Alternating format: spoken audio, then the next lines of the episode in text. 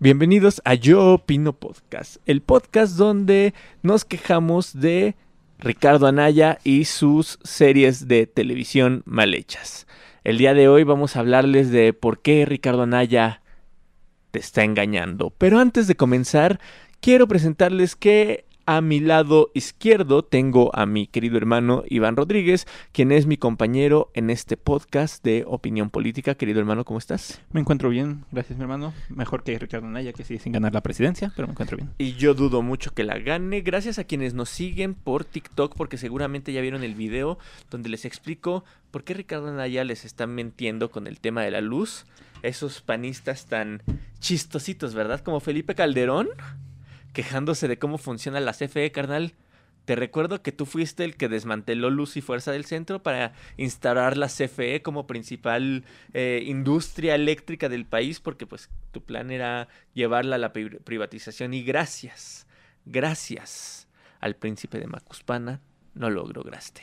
Pues sí, ya, ya vamos a empezar un poquito de conspiranoicos, pero se ve muy claro cómo Calderón preparó el camino para la reforma energética de Peña Nieto, para privatizar todo el sistema energético, ¿verdad? Ah, pareciera que aquí somos casi tan amlovers como el chapucero o quesadilla de noticias, pero no, no, no, no, no.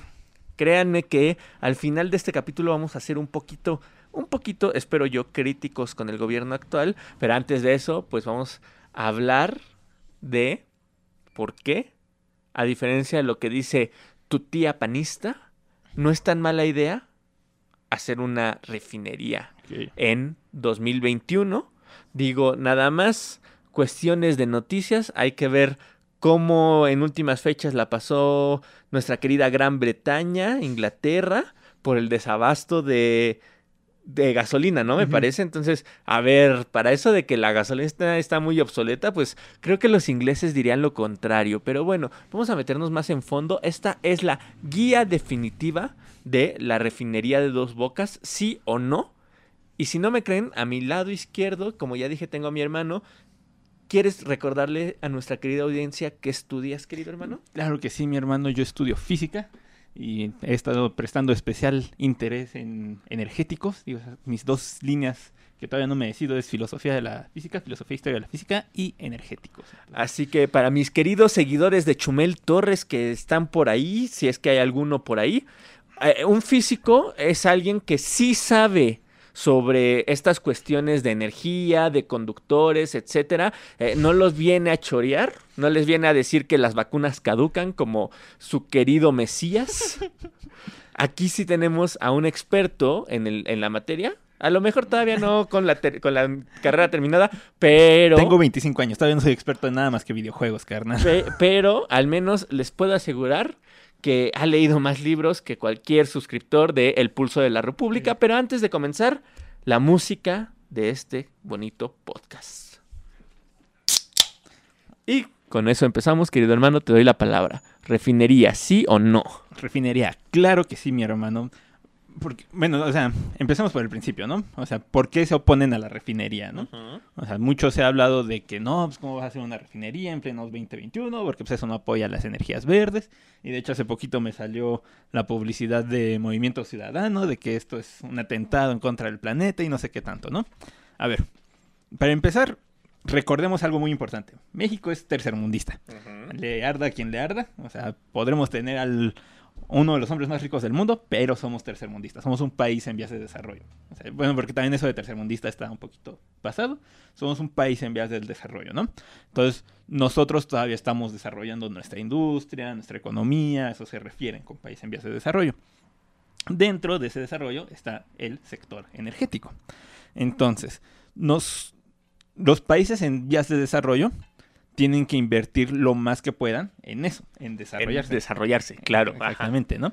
Entonces, nosotros no nos podemos dar el lujo de invertir, por así decirlo, en tecnologías de vanguardia que no sabemos si van a cubrir las necesidades que tenemos. ¿Cuál es el problema con las energías renovables?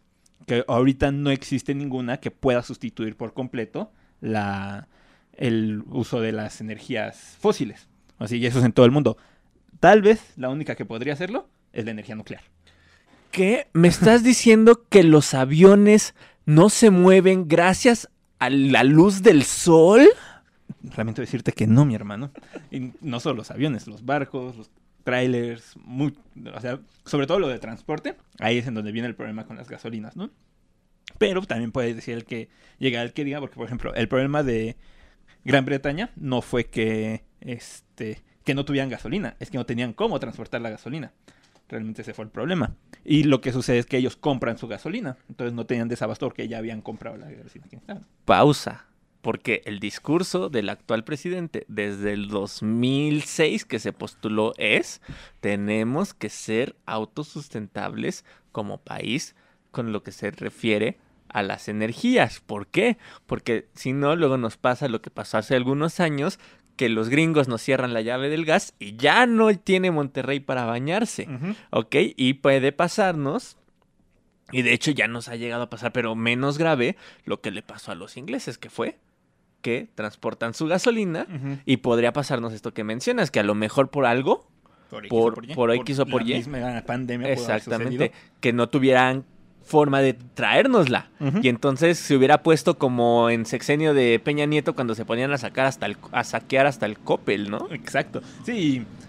O sea, se entiende en países como Inglaterra, que es una isla y no tiene tantos recursos naturales. Pero México es rico en recursos naturales y en petróleo también es muy rico.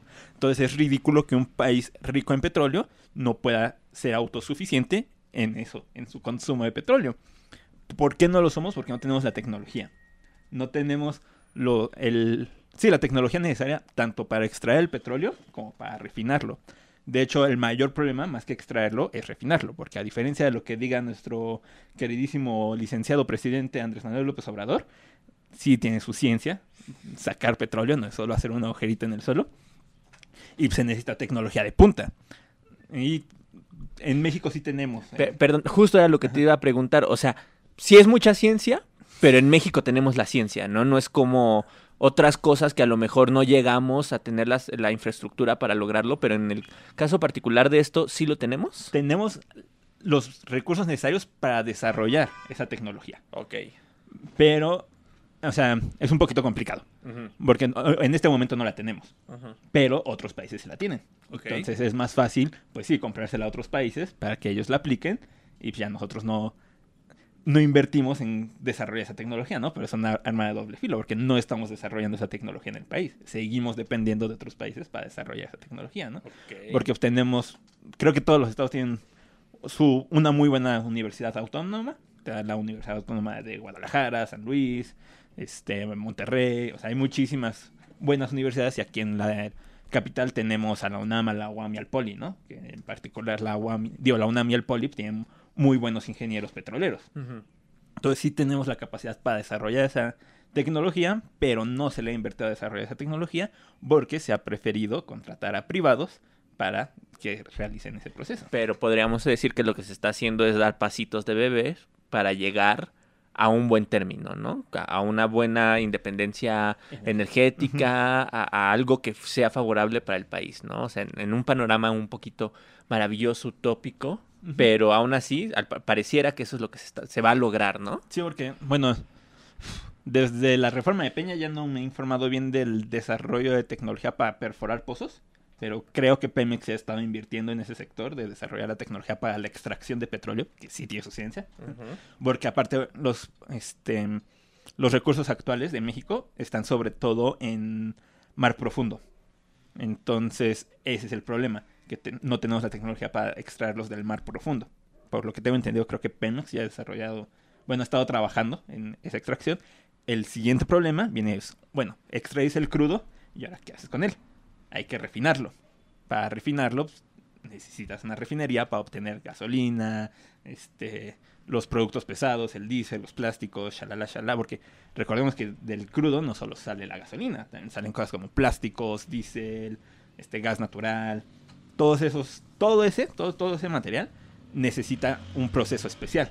Y en México nunca hemos tenido la tecnología para este, procesar, para refinar ese, ese crudo, porque aparte el crudo de mar profundo es un poquito más denso, es un poquito más complicado de refinar y las refinerías que tenemos actualmente no son suficientes. A ver, pero espérame, refinar, eso me suena a que se relaciona con refinería. Refinería Dos Bocas, ¿no? La refine- que ya tiene nombre, Refinería Olmeca. Entonces, ¿cuál es la ventaja de que se esté construyendo esa refinería? Y a lo mejor incluso hasta podríamos incluir, no sé si sepas, la ventaja de la que se compró en Estados Unidos. A ver, cuéntame, cuéntame, cuéntame, carnal.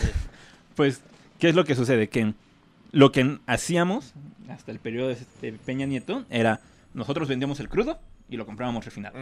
Y el lo Que, es el clásico ejemplo de nosotros vendíamos el- las naranjas y nos regresaban el jugo de naranja. ¿no? Absurdo. Sí, que es- ha sido lo que ha hecho México desde que se firmó el TEMEC, el Tratado de Libre Comercio, bueno, de América del Norte, el TLC, que fue algo bien tramposo, porque supuestamente nos ponía al mismo nivel de Canadá y Estados Unidos, pero ellos ya son primer mundo, nosotros somos un país en vías de desarrollo. Entonces, supuestamente era un tratado de libre comercio, pero nosotros les vendíamos materia prima y ellos nos traían productos manufacturados, y eso incluye la gasolina. Entonces, pues sí, nosotros les vendemos cosas baratas y ellos nos venden cosas caras. Y gracias a eso nunca se ha desarrollado tanto la tecnología en México. O sea, Pero ya nos sentimos importantes porque somos parte del club de Toby, aunque el Toby nos haya estado bulleando durante años, ¿no? Exactamente. Entonces, ahora con la refinería lo que se busca es ya no hacer eso, ya no vender el crudo y obtenerlo refinado, sino quedarnos con nosotros con el crudo que producimos, que nos sale barato porque nosotros lo extraemos, y nosotros mismos refinarlos y así no pagarle a un tercero para que nos lo refine. Y para eso nos va a servir la refinería de dos bocas. Exactamente. Esa es la idea de la refinería de dos bocas. Ahora bien, se podría traer el argumento de, ay, no, pues ¿para qué inviertes ahorita en este momento en una tecnología tan antigua? No, mejor, en lugar de invertir en una refinería, invierte en energías renovables, ¿no? Que es el Eh, futuro. eh, en paneles solares para instalarlos al- en el Oxxo. Exacto. Y A ver, cuéntame por qué ese argumento no es tan válido. bueno, eso es un poquito complicado. Y hay, pues, hay expertos que han dedicado años al estudio de esto. Pero para empezar, el petróleo no se va a ningún lado, mínimo en los próximos 50 años. Ok. Mm, tal vez menos, dependiendo, ¿no? Dep- dependiendo de a quién le preguntes. Pero mínimo, mínimo, el más este, pesimista es en 30 años no se va a ir. Y el más Y en optimista term- en 50. Y en términos económicos, hablar de 50 años es una buena tirada. O sea, no es como que. Porque hay gente que dice, ay, pues es que en 50 años ya no va a servir de nada el petróleo. Sí, pero y mientras en esos 50 años, ¿qué vas a hacer? ¿No? Exacto. Sí, porque imagínense que ustedes quieren comprar un coche. Obviamente, si quieres comprar un coche, quieres comprar el mejor coche, ¿no? O sea, y pongamos, por ejemplo, un Tesla. O sea, si tú vas a comprar un coche, dices, ah, no, pues, un coche nuevo, necesito un Tesla porque son eléctricos, son modernos, son deportivos, me da estatus, entonces quiero comprarme un Tesla. Pero un Tesla no es barato. Ni de comprar, ni de mantener. O sea, si se te poncha una llanta en un Tesla, bueno, si se te quema la batería del Tesla, a ver dónde fregados consigues la refacción, ¿no? Ok. Lo mismo es con este la tecnología de energías. O sea, si tú empiezas a invertir en solares, es una tecnología cara. Y no, no es suficiente para cubrir las necesidades. Entonces, pues bueno, imagínate que no te alcanza para un Tesla. Entonces, compras un coche de petróleo, pero que te va a servir para seguirte moviendo, para continuar tu negocio, y ya puedes ahorrar para en un futuro que sean más accesibles los Tesla. Tú ya tienes ahorrado y ya no va a salir tan caro comprar el Tesla. O sea que, aunque se nos está vendiendo mucho la idea de que se está invirtiendo en coches de energía renovable que sean accesibles para todos, realmente todavía no existen esos coches y es muy poco probable que existan en el corto plazo. Entonces, para, bueno, para ti, para mí no nos alcanza para un coche, ¿no? Pero para aquellos que a lo mejor invierten en un coche, ya sea para su trabajo, por cuestiones de movilidad o de facilidad, pero que no tienen un gran poder adquisitivo, no les va a alcanzar para el coche eléctrico, les va a seguir alcanzando durante mucho tiempo para el coche de gasolina. Sí. Y entonces eso quiere decir que nos sigue conveniendo tener gasolina y nuestra propia gasolina, ¿no? Sí. sí, exacto. O sea, si tú te quieres mover a, de A a B, te sirve igual un bochito a un Tesla. Entonces, si tú no si tú no puedes gastar tanto, o sea, si no te alcanza para un Tesla, pues compras un bochito, ¿no? Y te sigue llevando de A a B. En este caso, México es el que quiere comprar el coche. Nosotros queremos pasar de un país en vías de desarrollo a primer mundo, ¿no? Y no nos alcanza para invertir en energías renovables, porque es un gasto enorme y no cubre la demanda energética. Entonces, en lugar de gastar en el Tesla, que son los- las energías renovables, estamos gastando en el bochito, que es la refinería, que nos va a llevar de A a B. Ya cuando no necesitemos el bochito y tengamos el poder adquisitivo para poder comprar el Tesla, ya invertiremos en energías renovables. ¿Pero por qué? Porque somos un país en vías de desarrollo. Ok, entonces si lo ponemos en lengua fifi, para que nos entienda Carlos Muñoz, y pongámonos en mentalidad de tiburón, lo que estamos haciendo es empezar un negocio, ¿no? Pero para empezar un negocio, o sea, empezar con pocos recursos, no podemos este, poner el restaurante, agarrar eh, la calle más cara para poner nuestro restaurante. Vamos a empezar en una calle un poquito más baratita, con un local chiquito. Pero la, la idea es empezar con ese local chiquito, empezar en esa calle baratona en la renta y de ahí en un futuro aspirar a tener un restaurante caro en un lugar caro con una renta más cara. Exacto. Ok, entonces básicamente es como, estamos pensando cómo funciona un negocio. Entonces, sí conviene la refinería. Precisamente. Sí, porque la opción C es la opción que plantó Peña Nieto. No invertir ni en el bochito, ni en el Tesla y seguir pagando Uber. O sea, seguir pagándole a un tercero para que te mueva. En este caso, seguirle pagando a un tercero para que nos traiga gasolina, ¿no? Entonces, pues, si tú te mueves mucho, y te- vas a terminar gastando más en Uber, ¿no? Y te sale menos práctico porque sería más práctico tener tu propio coche a, ten- a estarle pagando a, a un Uber, ¿no? O sea, entonces, la opción C, que fue la que tomó Peña Nieto, fue pagarle a terceros. Y eso nos está dando en la madre económicamente y también políticamente, porque nos hace dependientes de otros países. Sí, sí, porque, o sea, pensándolo en este ejemplo que dices, a lo mejor si nos moviéramos una vez a la semana en el Uber, pues no habría tanto bronca en pagar solo el Uber. Pero estamos pensando que nos, nos movemos diario en automóvil, ¿no? O sea, como país, pues. Sí, y un motor, porque un motor de la economía pues, es la energía. Entonces necesitamos invertir en la energía. Todos, todos, todos los días consumimos energía, ya sea en luz, en coches, de alguna forma tú estás consumiendo energía todos los días. Entonces es necesario invertir en eso.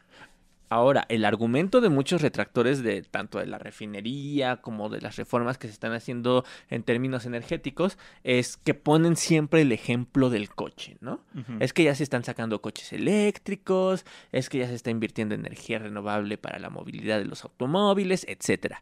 Pero bueno, creo que se les olvida a esas mentes muy brillantes que no solo los coches se mueven con gasolina, ¿no? Tú ya lo mencionaste y por eso hacía el chiste hace rato, los barcos se mueven con gasolina, los aviones se mueven con este tipo de combustible y como lo dije hace rato, no existen aviones hasta el momento con paneles solares. Necesitan a fuerzas de otro tipo de combustible, que es el combustible fósil. Entonces, podríamos decir, bueno, va, en 50 años ya no hay coches que se muevan con combustibles fósiles. Pero puedo asegurar, estoy un 90% seguro, que aviones y barcos se van a seguir moviendo. Porque yo no he visto tecnologías que se estén invirtiendo. A lo mejor sí hay, pero no tan, este, tan, tan constantes como con el tema de los automóviles, ¿no? O sea, yo no he visto como las grandes noticias de este avión se mueve con paneles o con otro tipo de energía, o este barco se mueve con otro tipo de energía. Insisto, probablemente por ahí saldrá algún friki de la tecnología que me va a decir, sí, aquí en Rusia está- ya están invirtiendo, ¿no? Pero creo que no es tanta la inversión que se está haciendo en estos tipos de transportes como en el coche. Por lo tanto, a mí mi lógica me dice que no vamos a ver muy cercana una revolución energética en otros tipos de transporte, como insisto, es el barco y es el avión. ¿Me equivoco? Pues no, no exactamente. Sí, no del todo.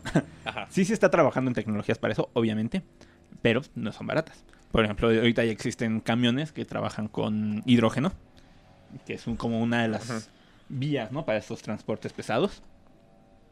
Pero sí, o sea, ahorita no hay, en, en este momento en el mercado no hay tecnologías para eso. En este momento, ¿no? Y podrá decir un retractor, retractor, pues que se invierta mejor en eso en lugar de la refinería, ¿no? no es barato. o sea, sí tenemos un buen sistema de científicos en el país, aunque tenemos una enorme fuga de cerebros en el país, pero eso ya será tema de otro día. Este, pero es invertir muchísimo dinero. Y ahorita lo que se ha estado planteando en los foros internacionales es que los países tercermundistas, en, bueno, perdón, los países en vías de desarrollo no deberían de estar invirtiendo en esas tecnologías porque son carísimas.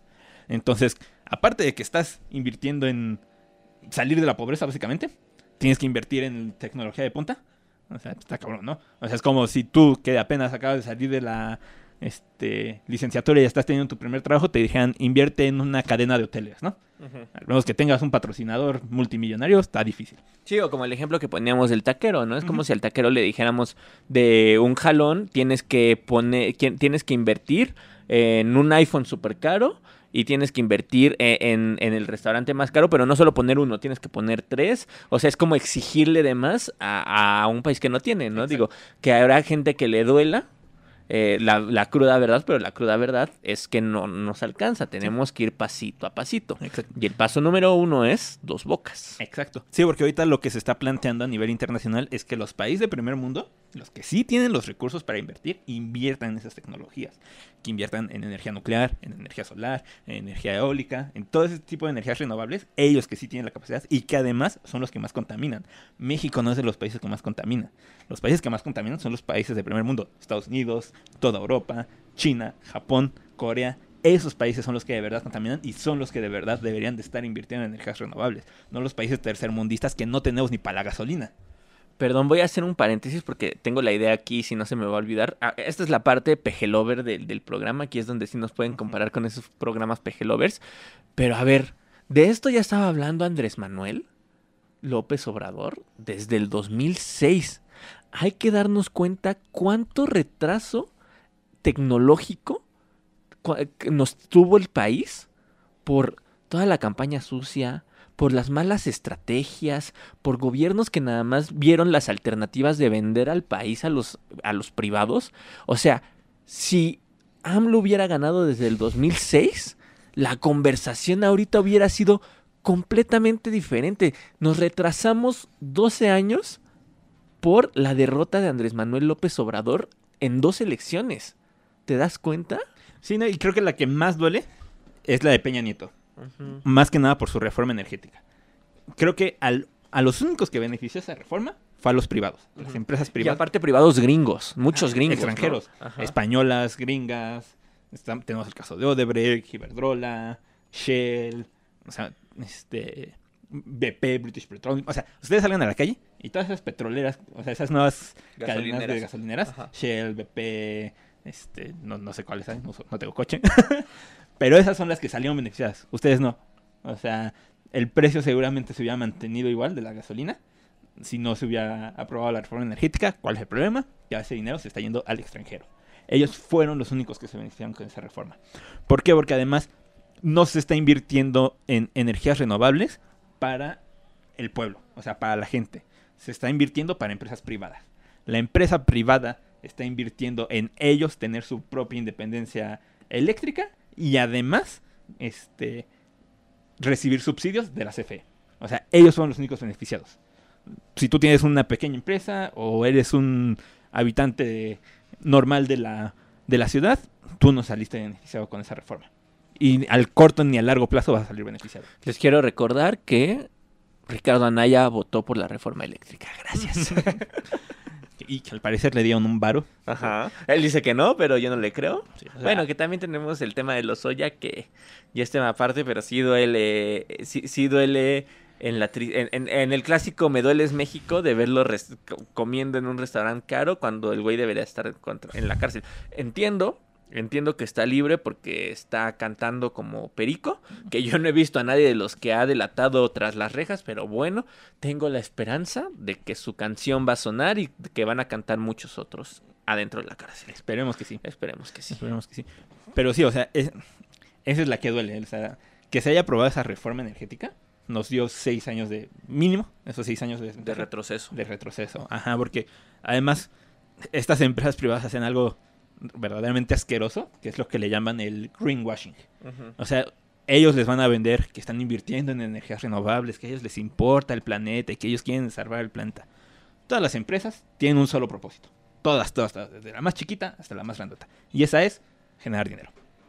O sea, no importa cuál sea tu empresa, tu empresa en el capitalismo es generar dinero.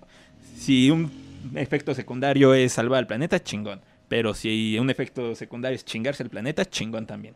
Entonces. Que también a lo mejor me pongo un poco de capitalista lover, pero también depende un poquito de la empresa. Debemos admitir que hay por ahí algunas excepciones muy chiquitas, pero son contadas, ¿no? E- Es que aquí hay una dinámica bien horrible porque imagínate que tienes una empresa y tú, por querer ayudar, reduces tus ganancias. Pero la- tu competencia, por no querer ayudar, sus ganancias son mayores. Entonces esa empresa que sus ganancias son mayores te va a terminar comiendo. Te va a sacar del mercado. ¿Por qué? Porque está creciendo más que tú, más rápido. Entonces tú por querer ayudar, te quedaste atrás, ya te va a sacar del negocio. Entonces, por eso también no pueden darse el lujo de invertir en energías renovables. Porque si lo hacen, va a llegar otra empresa más grandota y los va a sacar del negocio. No es rentable. No, no es competitivo, si lo quieren ver así. No es competitivo invertir en energías renovables.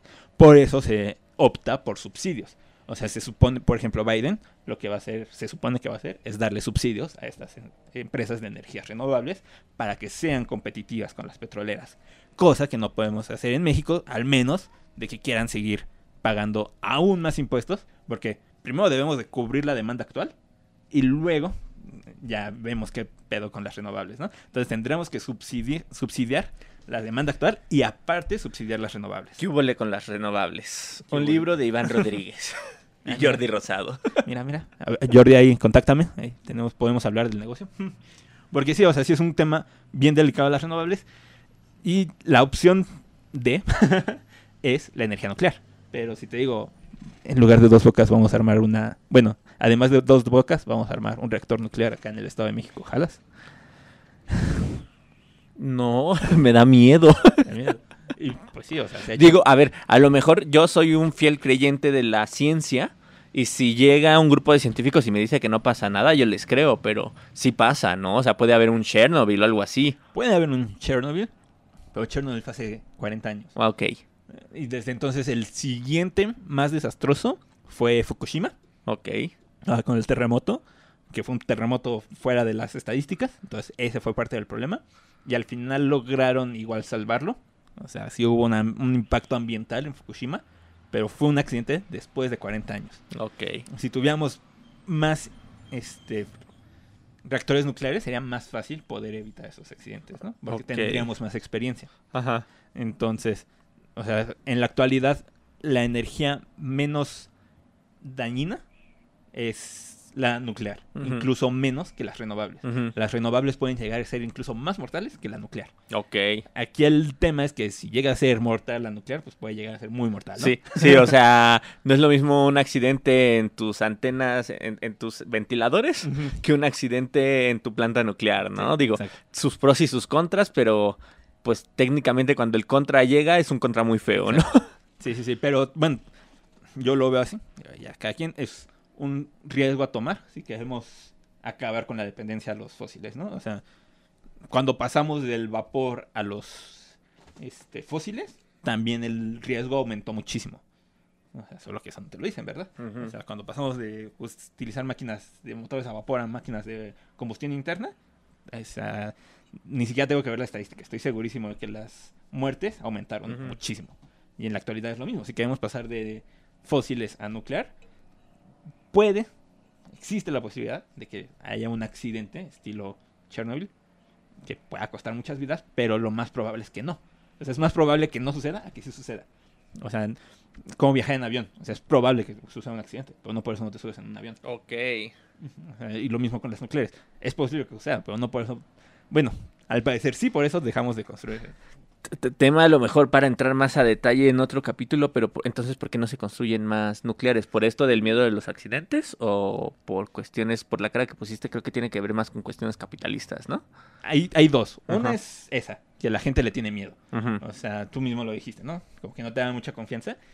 Se creó una campaña de terror, sobre todo con Chernobyl. O sea, Ujú. en el contexto de la Guerra Fría, se agarraron de Chernobyl para chingarse a la URSS Ujú. y de paso se chingaron a las nucleares. Ujú.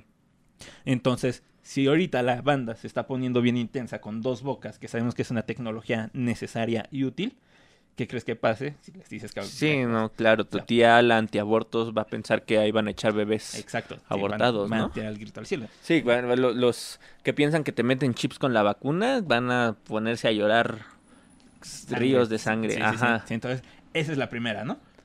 La segunda es que llegue un presidente que le vale madres lo que digan, como el peje, y digan, construimos un reactor nuclear. Ahora vienen las leyes internacionales.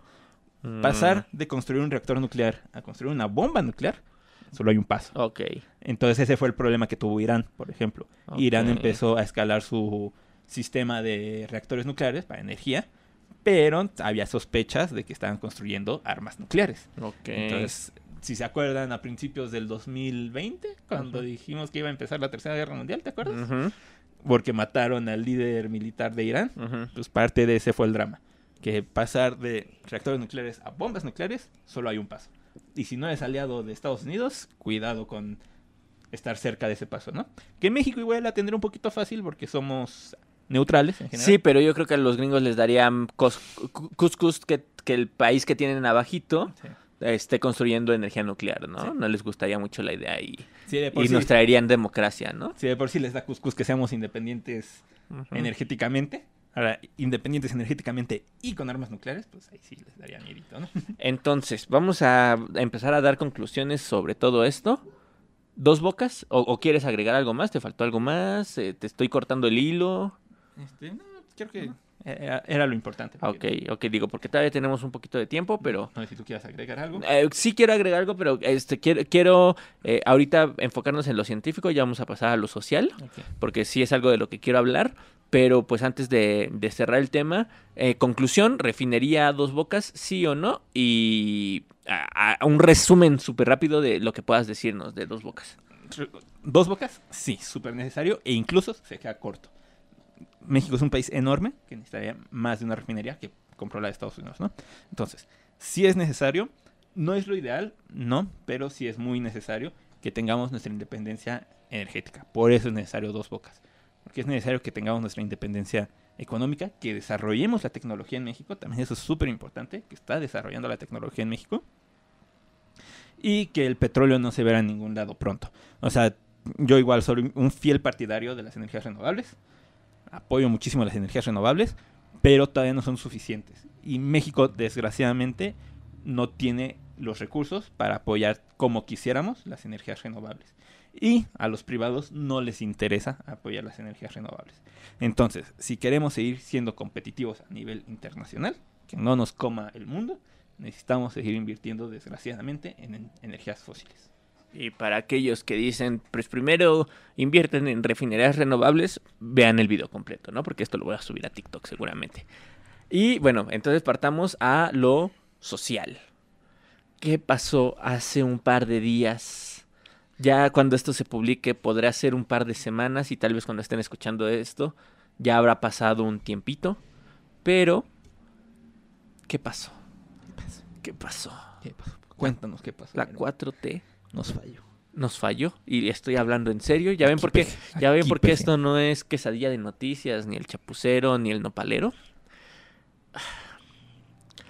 Un grupo de trabajadores de la empresa ICA, que es la una de las empresas que está trabajando em, en refinería Dos Bocas, pues protestó, ¿no? Protestó por eh, que los estaban haciendo trabajar horas extra, no les estaban pagando esas horas extra y prácticamente no lo estaban saliendo, no los estaban dejando salir ni a comer, ¿no?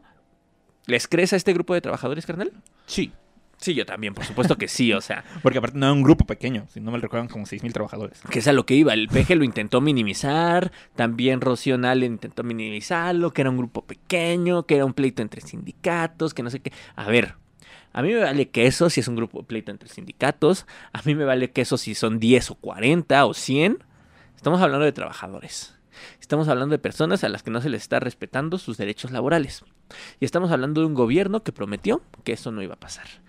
Y lo siento, siento romper corazones, pero yo mismo he sido testigo de los abusos laborales que comete el gobierno de la 4T. Entonces, con más ganas le creo a los trabajadores que estaban protestando en dos bocas. Entonces, sale un grupo de trabajadores y aparte lo, lo creo porque el PG tiene la urgencia, perdón por ese claxon, el PG tiene la urgencia de que ya se inaugure, lo cual es entendible porque si no van a llegar los retractores a decir, ah, ya vieron cómo no se construyó en el tiempo que dijo. Entonces, sí, los retractores nos están haciendo mucho daño con meter esta presión. Porque por ese tipo de cosas está dando lo que está pasando, pero no vamos a echarle la culpa a los retractores porque tu cara fue así de neta. También el gobierno que no manche, ¿no? O sea, que le dé tiempo al tiempo. Y si no sale, pues no sale. Pero es tanta la presión de que salga que yo sí creo que están haciendo que los trabajadores hagan horas extra. Entonces, todavía incluso el problema no es tanto ese. O sea, sí, que se respete los derechos laborales de los trabajadores. Y sí, que protesten. ¿No? Pero creo que el problema ya ni siquiera es ese. ¿Qué pasa? Uno, insisto, AMLO lo intenta minimizar, ¿no? Rocío Nale lo intenta minimizar. No, pues son un grupito que nomás está ahí protestando, pero se arregla, explica entre sindicatos, ¿no? No es cierto, no los están haciendo trabajar horas extra. Sí es cierto, sí los están haciendo trabajar horas extra. No es cierto, sí, no se les está este, debiendo dinero. Claro, estoy seguro que se les está debiendo dinero. ¿Y qué pasó cuando protestaron? Pues yo creo que no hay otra palabra para describir lo que pasó represión. Lo siento, pero no hay otra palabra.